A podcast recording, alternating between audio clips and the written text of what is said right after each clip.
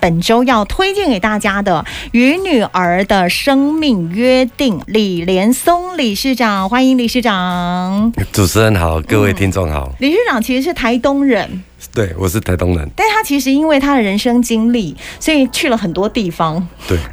北部台北嘛，台北然后高雄也有，对在台中现在也是对有公司，嘿对不对哦？我跟大家介绍一下李连松理事长，他现在呢是我们中华民国藏医商业同业工会全国联合会的理事长。理事长，我先问一下，就是为什么会有这本书的诞生，好不好？因为那时候遇到那个钢铁爸，然后因为钢铁爸他他有大概跟我一样的遭遇啊我，知然道刚后他刚有也把出我一有好本有书，访过，之前对有，我跟他是在两年前认识的，然后他就突然觉得说，哇，理事长你你你的这个故事故事哈没有写出来，太可惜了，嗯嗯，所以他就帮我联络出版社。因为这样子。就是因为这样 子，然后自己很犹豫要不要出书了，犹那豫的原因是什么？会怕自己的书没人看，然后哦又要又会担心说把自己整个都剖析在这些书大众上的面，面前对，会让人这样家子可能说，哎、我们是在卖惨嗯哼，哦，还是说我们在诉说自己的不幸？嗯哼，对，嗯后来有转念，会觉得说，哎、我们的这样的作为可能会让更多的年轻人，当他遇到挫折的时候，哎、嗯不妨可以看看我曾经经历过的事情。其实有时候是给大家一个人生的不同思考。对，在你遇到一些状况的时候，你去看看别人的故事，呃，有一些成功人士的背后，他其实有很有很多的那种经历，是你没有办法想象的。就像这个理事长这边一样，来跟他讲，他做过修车黑手，家中小时候就是就是跑债，对不对？对被人家追债，几乎是一无所有这样子。对，而且我觉得这命运好像一直在你身上一直围绕，你就被举债，好像好不容易哎稳定了一段时间，结果又遇到状况，对你好不容易稳定了一段时间，哎又被倒会，就一直是在这样的一个状况当中。你那时候好像有一天起来的时候，父母亲就跑掉，然后你一个人留对，在就家就孤里。零零的在房间里面了、啊哈，啊后来是阿公阿妈，后来是阿公阿妈，嗯我在想应该是父母亲也有告知说哦嗯我在哪里，那阿公阿妈就循着那种线索来找，去找你，对。对嗯，就是阿公阿妈这样照顾你那对段对时间，对不对？对，历经这样的一个跑路人生，在小时候就做了一些工作，对那些工作其实都好辛苦哦，对我摆过夜市，然后摆摊卖衣服啊，哦对饰品啊，可是在更小的时候还有槟榔，对去做过槟榔，槟榔的生意，对槟榔批发，去山上采槟榔，然后对槟槟榔批发，对，其实我觉得你蛮有生意头脑的，欸就是我看你的书里面，就是从小他就会用那个天竺鼠嘛，对 不对培植天竺鼠这样去去那赚钱欸呢。一直卖五十，对，在那个时代，后来又很会其实是生哦，每个月都在生每。个月都在生，他还懂得什么不能近亲交配之类。我想说，哇，这个小孩也太厉害了。所以从小其实你就有这方面的天分，对不对？嗯啊，对啊，对啊，那时候我我的印象很深刻，大概国小二年级的时候吧，我爸爸在帮我推荐给他朋友的时候嗯说，你不要看我这个儿子哦，我这个儿子以后将来一定不得了。哦，爸爸那时候就对这他样那子时候就有，嗯因为这样我的感觉对我的印象当中是他在跟人家走象棋，啊，那我在旁边看，看到我会指导他。看到之后，我跟他哦 对一玩起，走，嗯、然后甚至还赢过他，所以爸爸会觉得说，我以前就是有那种有脑这种头脑，脑筋比较袋非常好，脑对筋非常好。但只是说小时候就遇到了这样的一个命运的折磨，这样子。可是我看你的书，就是你好像也不会对父亲有什么样的抱怨哈。不会，因为嗯其实我一直觉得他应该是运气比较不好，很能可是体谅他，可对是从来都没有过嘛，就是曾经有过这种念头，比如说他把你抛弃了啊，或者是把你丢在那里啊，不会呢，不，会哦，对哇，因为对他还是蛮感激的。就从他的身上你还是有所学习的，就对了。他的这个在当兵那个期间嘛，对不对？对后来就是做槟榔的，然后一天最高可以寄出两百多万的货，其实这样算是很稳定哎、然后嗯因为这样赚了一些钱，稳定下来。可是没想到爸爸还是就是做六合彩，对他那时候从事六合彩钱又这样又又又陷入困境了。都输完了，后来你跟太太认识也是在那个时候嘛，对不对，就那就时从候事槟榔业的时候吗，对他那时候是在嗯加油站上班，因为他他家境也不好，对对，在打工对在他在打打嗯工工，早上在加油站，晚上在槟榔摊。他刚好又遇到我是那种批发槟榔，然后去他们公司是一卖见槟榔钟给他情们。，后对，来就结婚，所以那时候好像很小啊，十那时候我才二十一，啊二十一岁而已。对他才18岁他才十八嘛。对我看书，你们结婚之后，太太怀孕，可是又要跟着你跑路，对，那段很辛苦。其实那时候一直想说，是不是希望他把小孩子拿掉？嗯其实有那种打算。那后来我们曾经还还拿过零钱在，在、嗯他肚子里面讲给他宝贝。结果他还是、就是说，他就是要生下来。那这啊真的个妹妹，对对对，是我是我的女儿，对，有有有有过这我知一道段的那种小故事啊，幼慈，幼齿。嗯对，所以后来还是就决定生下来。对，后来还是决定生下来，因为我会觉得说，哎、只要努力做吼，嗯应该不会让小孩子饿肚子。可是听众朋友，你知道吗？就是啊，早产嘛，又因为一些医疗上面的问题，对，所以他的女儿呢，就是成为一个，可是慢慢发现她的那个腹部它是越来越，对因为就它叫做高血氏症高嘛，血脂，它对，整个肚子就是肿胀的，肿胀然后是对硬硬的。嗯，那医生说，如果是摸起来是软软的，它是还好，可能是脂肪，可是硬硬的。然后他希望我们赶快去检查。我就了解高血氏症，其实它是一真的是算比较少见的一个罕见罕见疾疾病。嗯、它主要就是因为它没有办法代谢脂肪对脂肪蛋白质，然后它就会变成堆积在肝脏、脾脏这个地方，所以才会让那个肚子呢硬硬的，然后越来越大大大的这样。所以你们是后来才确确诊出来是这个罕见疾病，对不对？也那是经过了一番波折。那时候医生一度认为是嗯癌症。我我知道那时候太太是在花莲带小孩子在检查，嗯那我还在上班，我就哭着跟她说，如果确定是癌症的话，嗯，那我们就不要治疗了，我们把她带回来看。她想去麦当劳，嗯还是想去海边？因为第一，可能考虑到自身也没那么多钱啊。对，然后第二，治疗了她会好吗？还是她从此以后都要在医院度过？也会替他担忧。也会替他担心。嗯后来那医生鼓励我们，他说这种病其实是可治愈的，嗯对，只要持续打酵素的话。可是那费用很高啊，很高，他那时候我记得是依照体重，那时候梅梅的体重才十几公斤，因为梅梅三岁嘛，三对四岁那时候，对才十来公斤 Yeah，那时候记得两个礼拜要打一次，呀，一次要十六万的费用，它好像一小瓶就要四万，对，然后你一次要打四瓶瓶，，对，可是它是随着体重增加哦，然后就要越来越多。对，然后后来我们去了解到说，健保最负担的是这个病，所以他那个医师有协助你们去申请吗？对补助他知，道，其实他知道嗯我们的状况不太好，然后他有帮我们申请，哦对哦，所以我们就不用付那么多钱。大家在听他的故事的同时，就是他经历还不止这样，因为他后来做骨髓的移移植植，对，然后以为想说，哎，这样是不是就就可以 OK 了慢慢稳定下来？可是没有，他那时候骨髓移植做完的时候，我不晓得说，他就是骨骨质疏松很严重的骨很质严疏重松，，对，所以以他慢慢大了，他几乎都没长大，他几乎都驼背，哦，都驼背嗯就一直驼背，一直驼背，所对，以要帮他撑起来嘛，要不就是后来去做那个对手术，嗯，去做那个手术。这中间的过程，你看着他承受这样的痛，我看你书里面，我觉得如果你呃是有血有泪的人啦、啊大家看到那一段都会觉得好难过。女儿很坚强哎、她还会反过来安慰你，安慰妈妈这样子对，他说他都没有哭，对，他说爸爸，我打针都没有哭，啊、对非常勇敢，对他，我我我真的觉得他很勇敢，而且在他的人生当中，很多时间都在医院，嗯，有时候从你从他的画画可以发现，不是画针筒，就是画护士，就是画医生，嗯嗯，对，这是让我很心心疼，很心疼哦。就透过画画，透过唱歌去抒发他的心情，而且就是一个很懂事的孩子。你看，我看他书里面说，他前前后后大概进行了有九次的手术。对。就光脊椎侧弯，嗯，对，而且他特别瘦小，那种，那种后面的那种支架好像架不住，哦，这所以样都会从肉跑出来，所以你就会看到好痛哦肉后面就会跑出一根铁。好痛哦！对，哇，你那时候也忙工作，对不对？就是忙着事业，因为没有做会没有钱啊。一定要来去支撑他的这个医疗的费用跟照顾，这样子。对，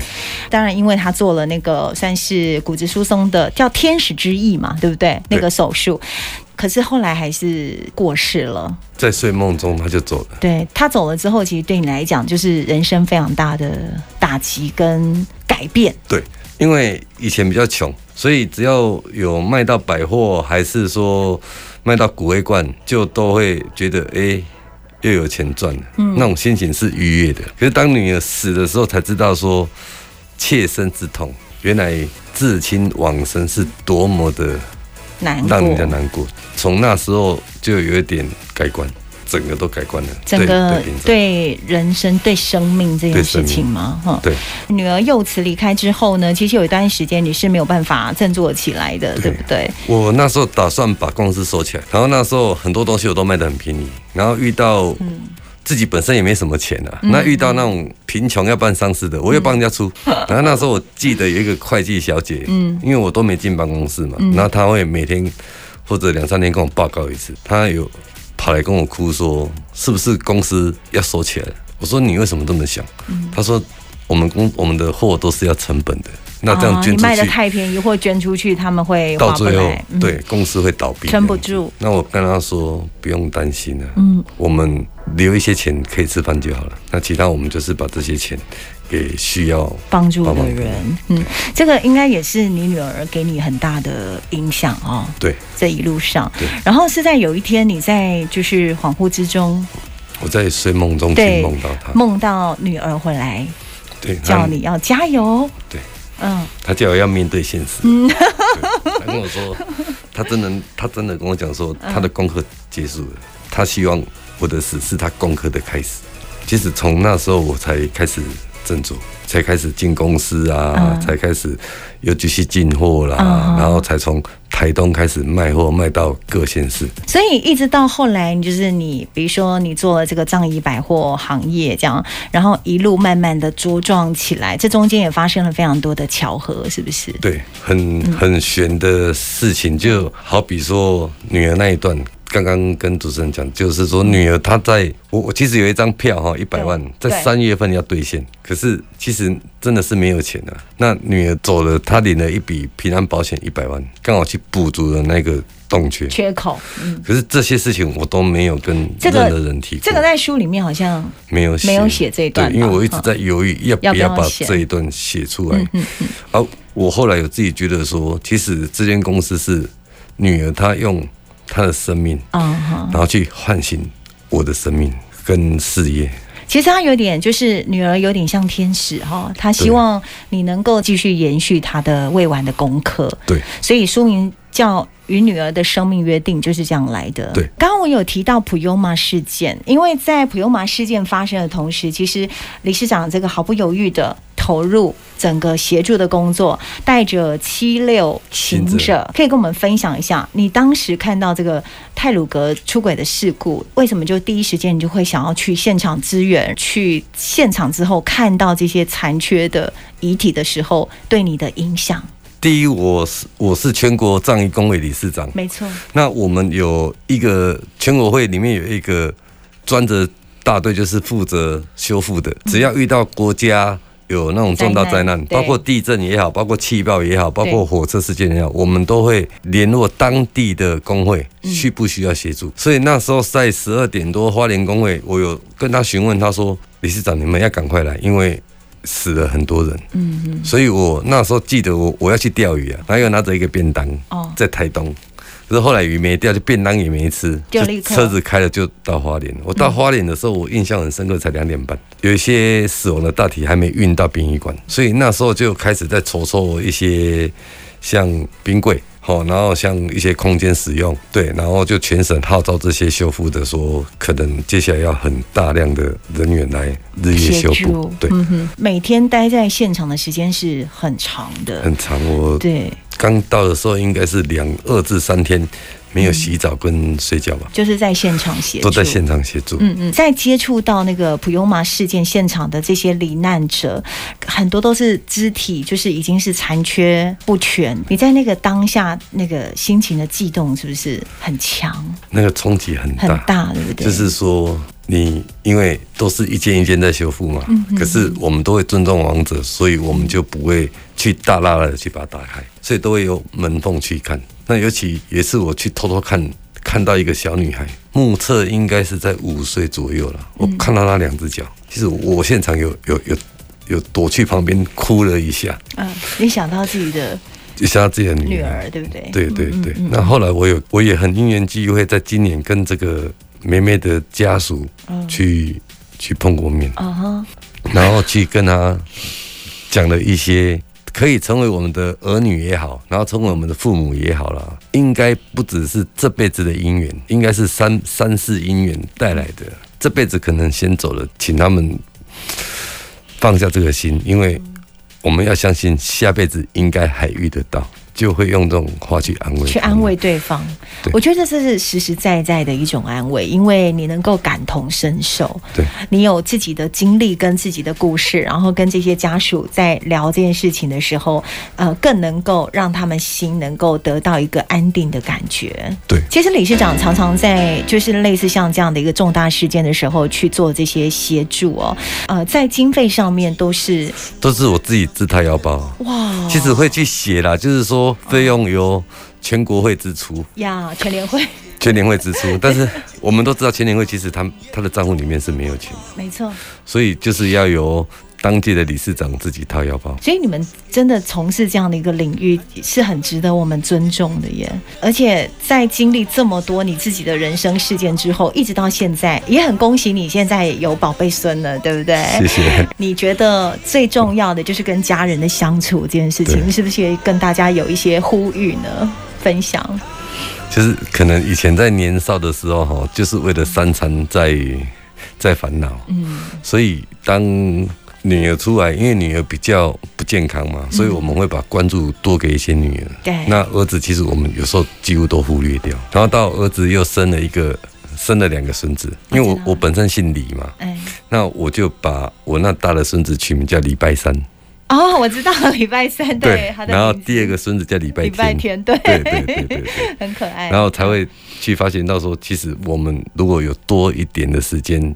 其实不要都放在工作上啊。嗯嗯哎呀、固然真的要很努力赚钱没有错，但是多一点的时间哈、去陪伴他们家成长，人其实是值得的，很重要的事情，很重要。真的而且那个很重要大孙子好像跟女儿，你们也相信他是有一些连接的。嗯对，因为他那时候我们都不知道说我的儿子他有女朋友，嗯那那时候我的太太她去梦到幼子回来，就她是女签儿了牵了一个，他牵了一个弟弟小孩小男孩，嗯然后这个弟弟他就跟他说：“妈妈，你要照顾我，嗯，像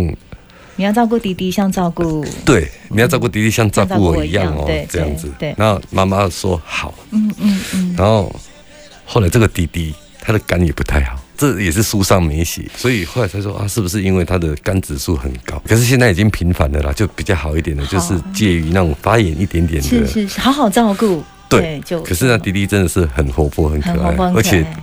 会觉得他的很多动作哦，嗯，跟女就儿很像，很像，包括他是左撇子，女儿也是左撇子，左撇子嗯因为女儿的手跟右、右手跟右脚不方便嘛。嗯嗯嗯然后包括她的很多动作，几乎就是我们会相信说，哎，是不是女儿回来了？我觉得人的生命呢，就是人生会有很多的功课要去面对。那你看看，呃，这个李理事长他在三十五岁之前的人生，他经历过这么多这么多的波折，然后到现在他成为我们藏宜商业同工会全联会理事长，他也身负的一个责任，然后在很多需要他的地方出现帮忙，真的非常谢谢理事长，很谢谢你的分享。来分享一个这个签书会的活动，赶快来讲一下。八月二十一号星期日，两点半到三点半，在我们的台中西区公益路成品园道三楼的阅读书区，就是李理事长有很多故事，搞不好就像今天你听节目，你会听到一些书里面没有的故事啊、我觉得听听听别人的人生故事，也可以作为自己的醒思，珍惜家人很重要，对对不对？谢谢理事长今天来，谢谢你，谢谢，谢谢。